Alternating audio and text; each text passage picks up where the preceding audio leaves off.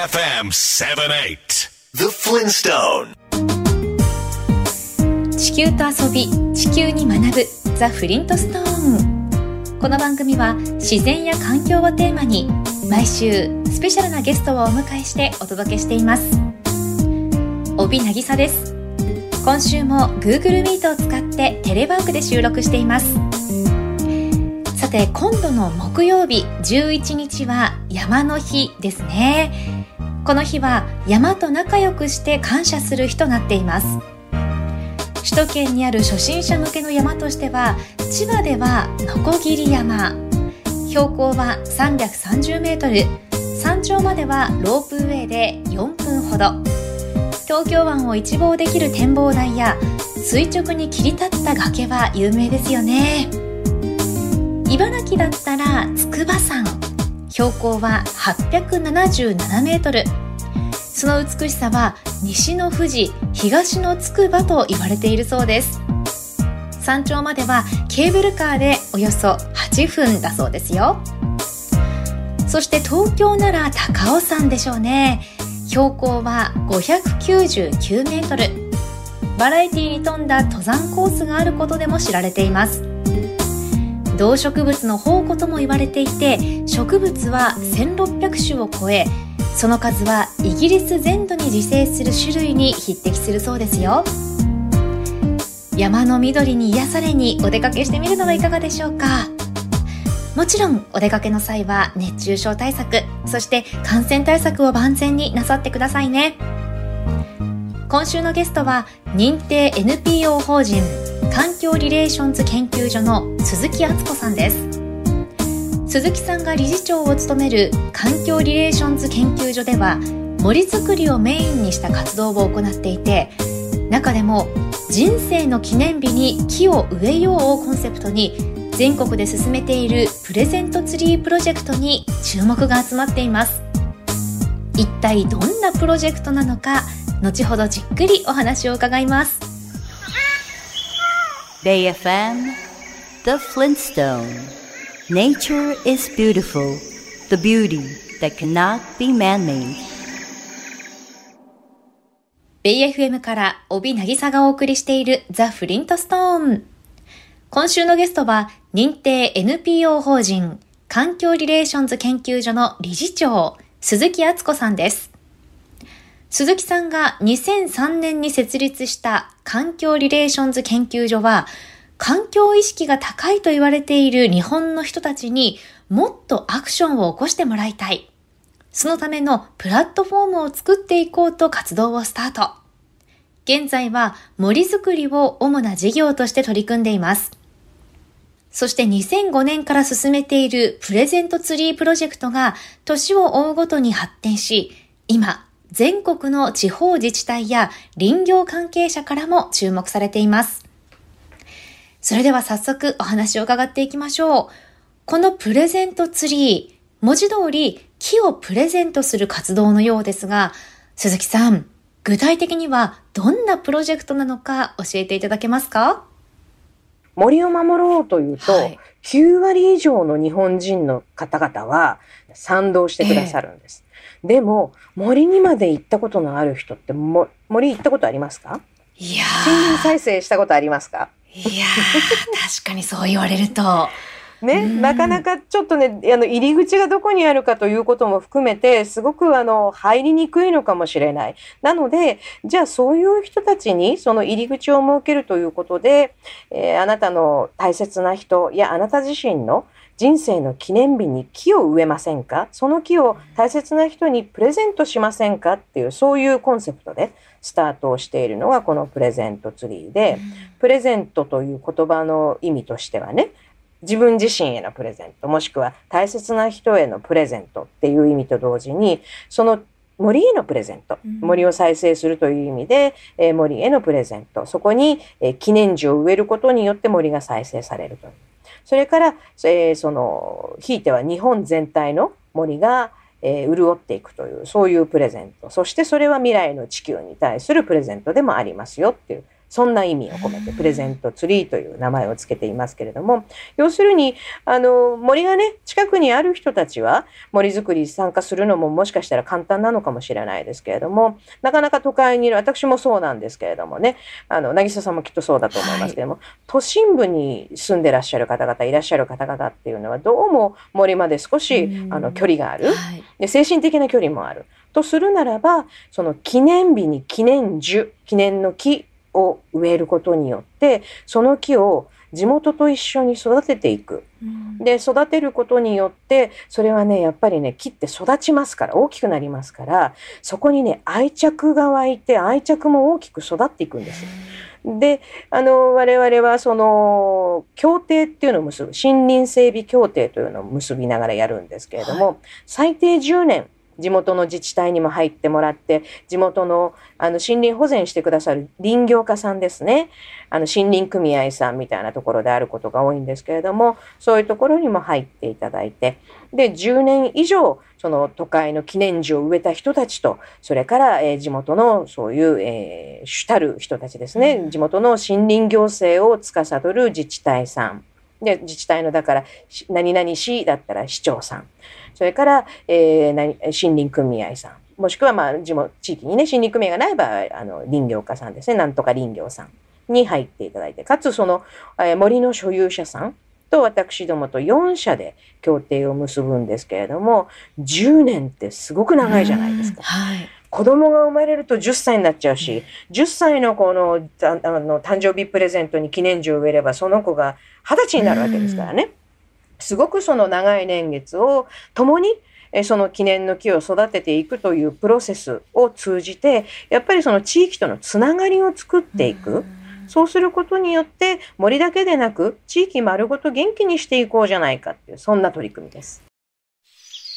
Feel the breeze with the pleasure of music. Bay FM 78.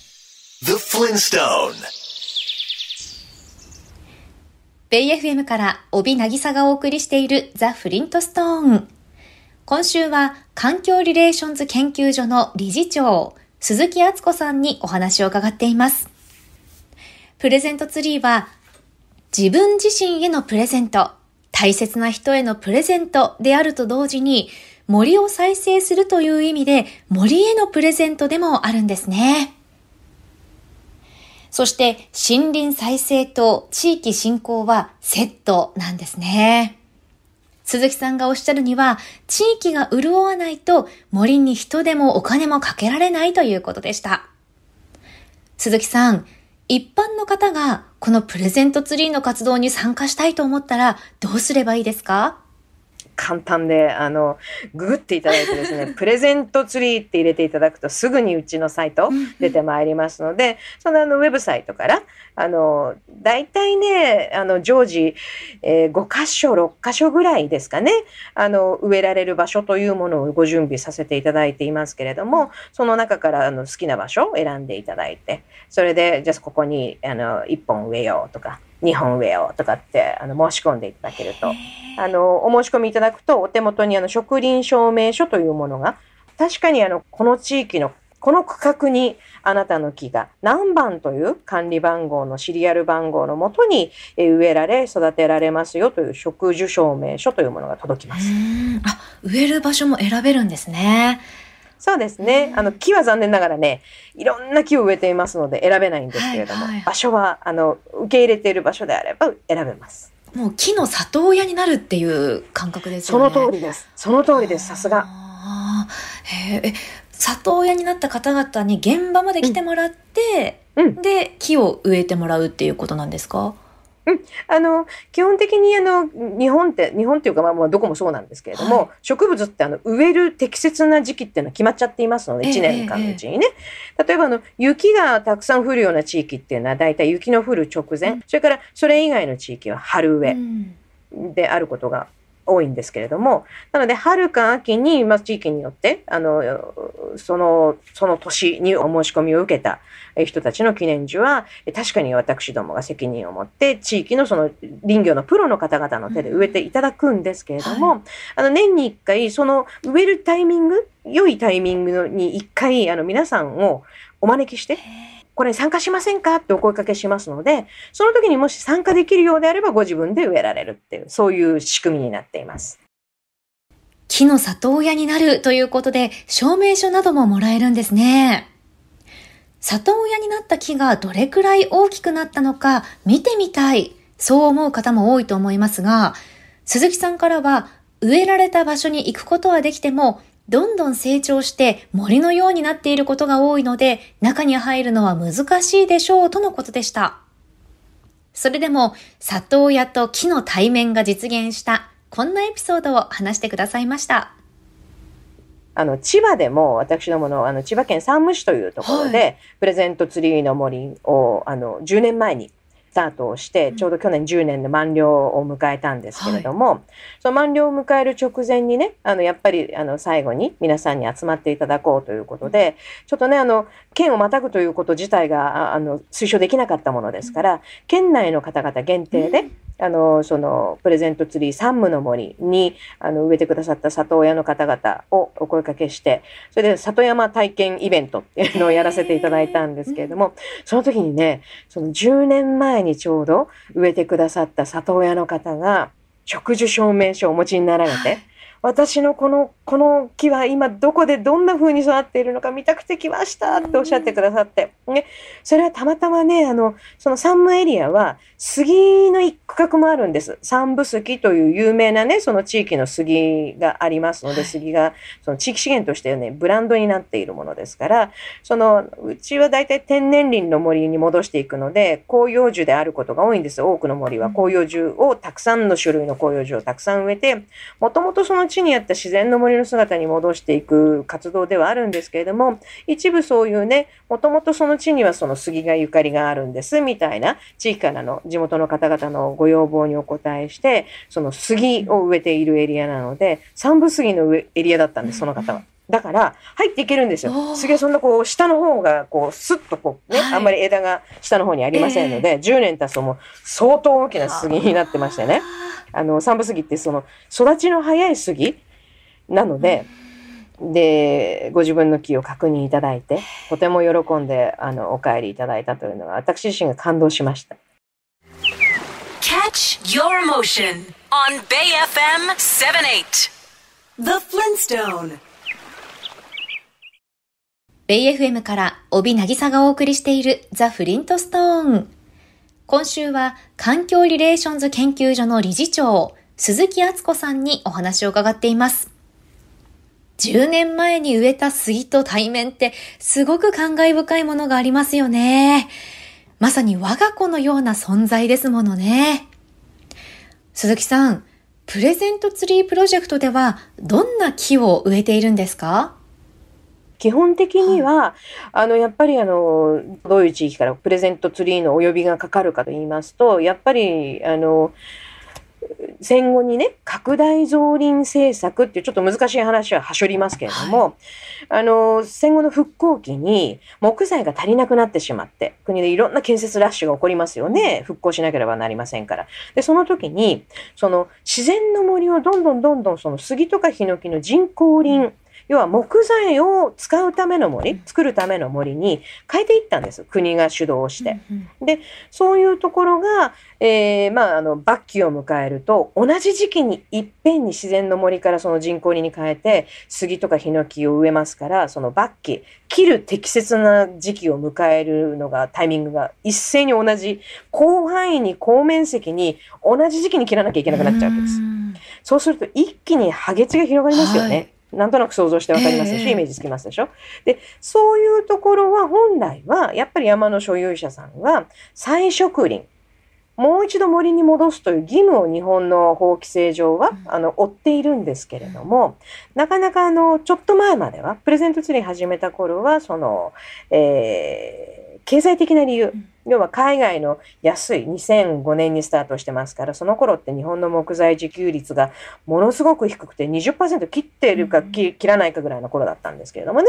で、そういう時は経済的な理由でも売ったけれども、そのお金ではもう再植林するコストが賄えませんっていう方々が多かったんです。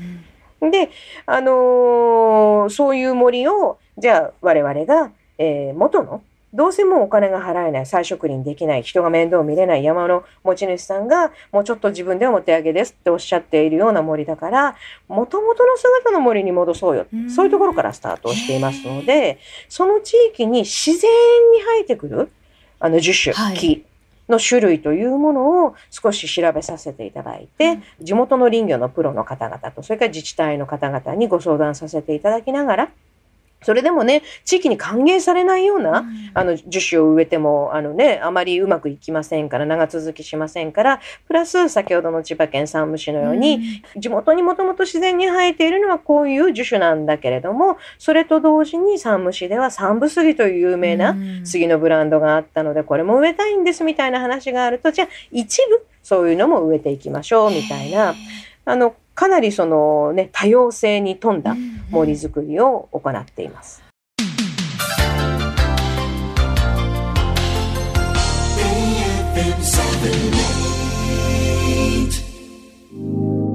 Bay FM The Flintstone Blue Planet Full of life and color Our home Mother Earth ベイ FM から帯渚がお送りしているザ・フリントストーン。今週のゲストは認定 NPO 法人環境リレーションズ研究所の理事長鈴木敦子さんです。人生の記念日に木を植えようをコンセプトに全国で広がっているプレゼントツリープロジェクト。自分の木を植えるなんてなかなかできない経験ですし、それが森林再生に貢献できるというのはすごく嬉しいことですよね。プレゼントツリープロジェクトでは、現在、国内37カ所で森づくりを行い、これまでに植えた木は30万本を超えているとのことでした。鈴木さんが森づくりを主な事業にしようと思ったのは、日本の森が荒廃していくという危機感みたいなものがあったんですか？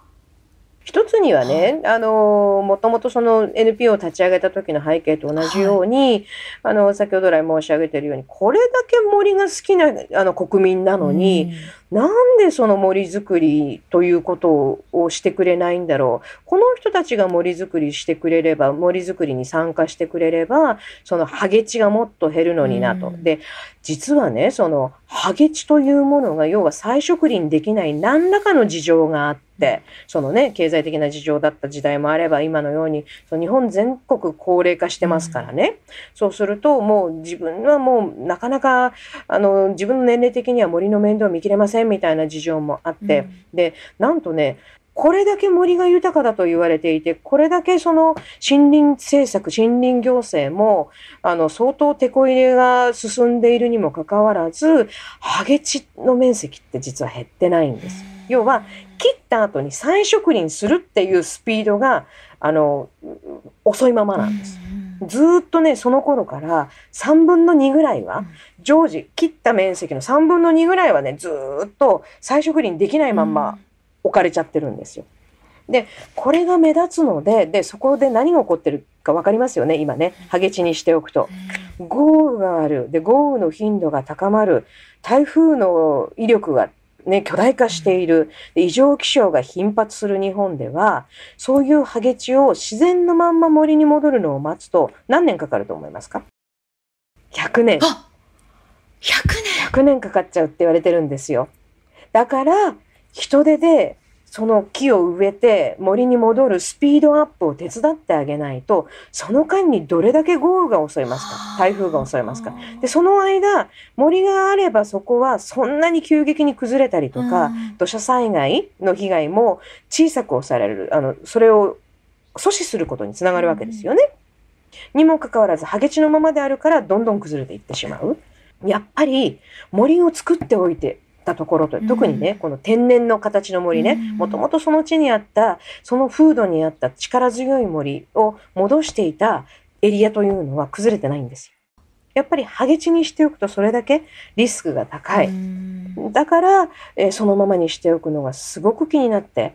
あの今だからね森の役割ってものすごい生き物のため生き物がねあの豊富に住める。それから地球温暖化防止にもなるとかっていろいろあるんですけどそれからきれいな水とか美味しい水も作ってくれるとかいろいろあるんですけれどもやっぱり日本で一番大事なのはその災害から守ってくれる。地域を守ってくれるっていうのが一番大事なんじゃないかなと思います。先ほども天然林に近い森にするのが目標だっていうお話もありましたけれどもじゃあやっぱりそれは自然災害にも強いっていう思いがあるってことですね。そうですね。その地に昔からあった形に戻すわけですから、やっぱりあの強い森になります。Catch your emotion on Bay FM 78. The Flintstone. ベイ FM から帯渚がお送りしているザ・フリントストーン。今週は環境リレーションズ研究所の理事長、鈴木敦子さんにお話を伺っています。異常気象が頻発する日本で、ハゲ地を自然のまま森に戻るのを待つと100年もかかってしまうんですね。なので、人によって手を加えてスピードアップをさせる必要があるんですね。プレゼントツリープロジェクトの森づくりは、現在、国内37カ所ということですが、鈴木さん、今後の目標としては何箇所くらいまでを見据えているんでしょうか？もうね、あの全都道府県 であのやりたいなと。というのはねやっぱりほらそれぞれねあの人生にはいろいろと、うん、あのストーリーがあってそれぞれの人たちがそれぞれの地域にそれぞれの思い入れがあるのでやっぱり自分ゆかりの地域の森を応援したいっていうお声もたくさんいただきます。うん、なのであの本当だったらば全都道府県でやりたいなという一つあの大きなビジョンがありますしもう一つはねやっぱり100万人、うん、100万人100万本。ここまでね早くえー、到達できたら嬉しいなと思っています。鈴木さんが環境リレーションズ研究所を設立して20年近くが経とうとしていますけれども、まあ、その間地球温暖化の影響が顕著なものとなって、その一方で SDGs の達成っていうのも私たちに課せられていますけれども、最後に鈴木さんに今どんな思いがあるか、改めて聞かせていただけますか？はい、ありがとうございます。あの、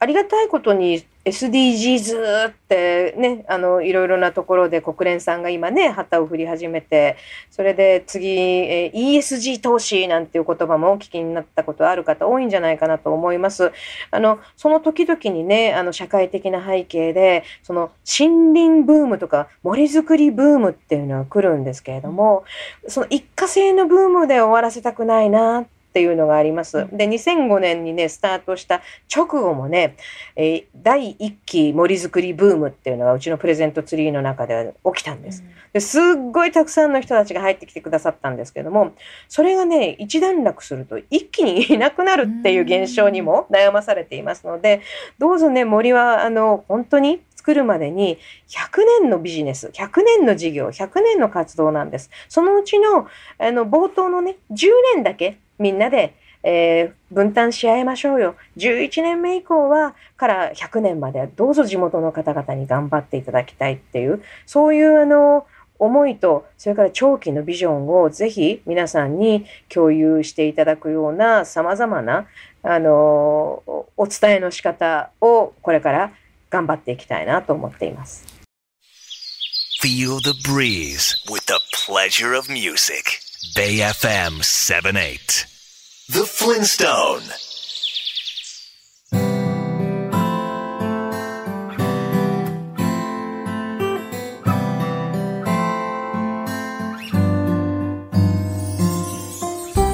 今週は認定 NPO 法人環境リレーションズ研究所の理事長鈴木敦子さんにお話を伺いました。森林ブームや森づくりブームなどブームで終わらせたくないとの鈴木さんのお言葉。本当にその通りですよね。長期的なビジョンを共有することが求められていますね。環境リレーションズ研究所が進めているプレゼントツリープロジェクトにぜひご参加ください。あなたの記念日にご自身にまたは大切な方の結婚や出産誕生日などに木を贈りませんか？鈴木さんもおっしゃっていましたがそれが地域の森やひいては地球へのプレゼントになるんです。苗木の里親になると植樹証明書やメッセージカードなどが送られてきます。植える場所植栽地についてはオフィシャルサイトを見ると現在は8カ所から選べるようになっています。その中には今年から始まった東京都の檜原村や首都圏に近い場所として山梨県笛吹市がありますよ。1本の苗木の里親になる料金は苗木代や苗木を守る防護ネットそして下草刈りの費用などを入れて1本5000円前後だそうです。ただし木のオーナーになるわけではないので10年経ったら地元に戻すことになります。鈴木さんはぜひ里親として見届けてほしいとおっしゃっていました。プレゼントツリープロジェクトについて詳しくは認定 NPO 法人環境リレーションズ研究所のオフィシャルサイトをご覧ください。この番組のホームページにリンクを貼っておきます。この番組はホームページも充実していますよ。今日のインタビューの書き起こしや情報そして写真も掲載しています。ぜひ読むザ・フリントストーンもお楽しみください。来週は島に魅せられたライターの清水博さんをお迎えし日本の無人島の中から楽園ともいえるおすすめの島について伺います。お楽しみに。それでは来週の日曜日夜8時にまたお耳にかかりましょう。ザ・フリントストーン。お相手は私帯渚でした。BFM The Flintstone Did you know that there's a theory that Earth itself is a giant living organism? Keep in mind that just like all living creatures, we, mankind, are a part of nature.